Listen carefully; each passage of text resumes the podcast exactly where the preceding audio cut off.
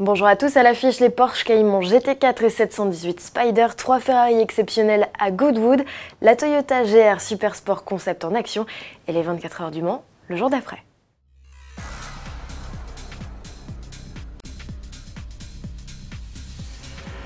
Aussitôt annoncé, aussitôt présenté, Porsche vient de lever le voile sur les deux nouveautés sportives de la gamme 718.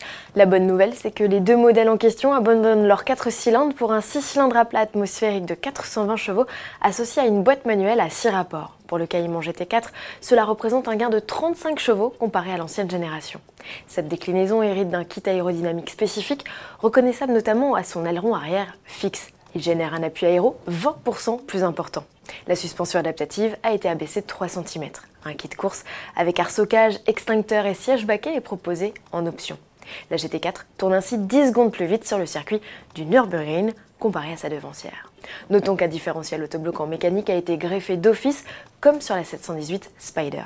La capote en toile n'est pas automatique ici, mais manuelle pour gagner du poids. Une fois effacé, on découvre un capot moteur à double bossage.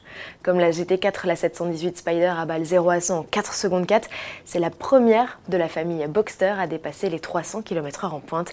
Les deux biplaces profitent d'un silencieux d'échappement arrière inédit qui a permis à Porsche d'installer un nouveau diffuseur. Disponible dès à présent à la commande, la 718 Cayman GT4 est proposée à partir de 98 180 euros comptez 95 299 euros pour la 718 Spider, des tarifs qui sont hors malus de 10 500 euros. En bref, Ferrari débarque avec du lourd au Festival of Speed de Goodwood du 4 au 7 juillet prochain. Le constructeur exposera pour la première fois en public deux projets spéciaux. La P80C, un modèle unique sur base de 488 GT3, et l'un des deux roadsters SP3 JC dérivés de la F12 TDF. Des bolides qui prendront également part à la célèbre course de côte avec la Monza SP2, barquette biplace, clin d'œil au Monza et 166 mm des années 50-60. Au total, une trentaine de véhicules au cheval cabré seront du voyage, mais pas les récentes créations de la firme. Des Formule 1 et notamment celle de Michael Schumacher seront aussi à l'honneur, puisque le thème principal du festival en 2019 tourne autour des records en sport mécanique.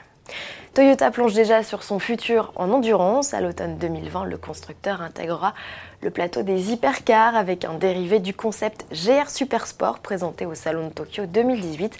Le bolide est déjà en développement et notamment sur le circuit de Fuji. Pour concourir dans cette nouvelle formule qui remplacera l'actuelle catégorie LMP1, les marques devront concevoir des prototypes de 750 chevaux un moteur hybride ou non, ayant la forme d'une hypercar ou développer une voiture de course à partir d'une hypercar de route. Si Toyota a choisi la première option, Aston Martin, qui a confirmé sa participation, devrait optimiser lui sa Vulcan. Réveil difficile pour l'écurie Ford Keating, la GT numéro 85 victorieuse au 24 heures du Mans 2019 dans la catégorie LMTE amateur vient d'être disqualifiée. Motif capacité de réservoir non conforme. La numéro 68 du team Ford Ganassi UK a subi le même sort. La victoire de la catégorie revient donc à la Porsche Project 1 numéro 56. Et puisqu'il est question du jour d'après, voici une petite vidéo tournée par les organisateurs lors du démontage des stands. Ce n'est plus l'effervescence des derniers jours, l'ambiance est plus solennelle. Seuls les autos qui ont conservé les stigmates de la course nous rappellent à quel point elle fut longue et intense. À vos agendas, la 88e édition des 24 heures du Mans se tiendra les 13 et 14 juin 2020. À demain.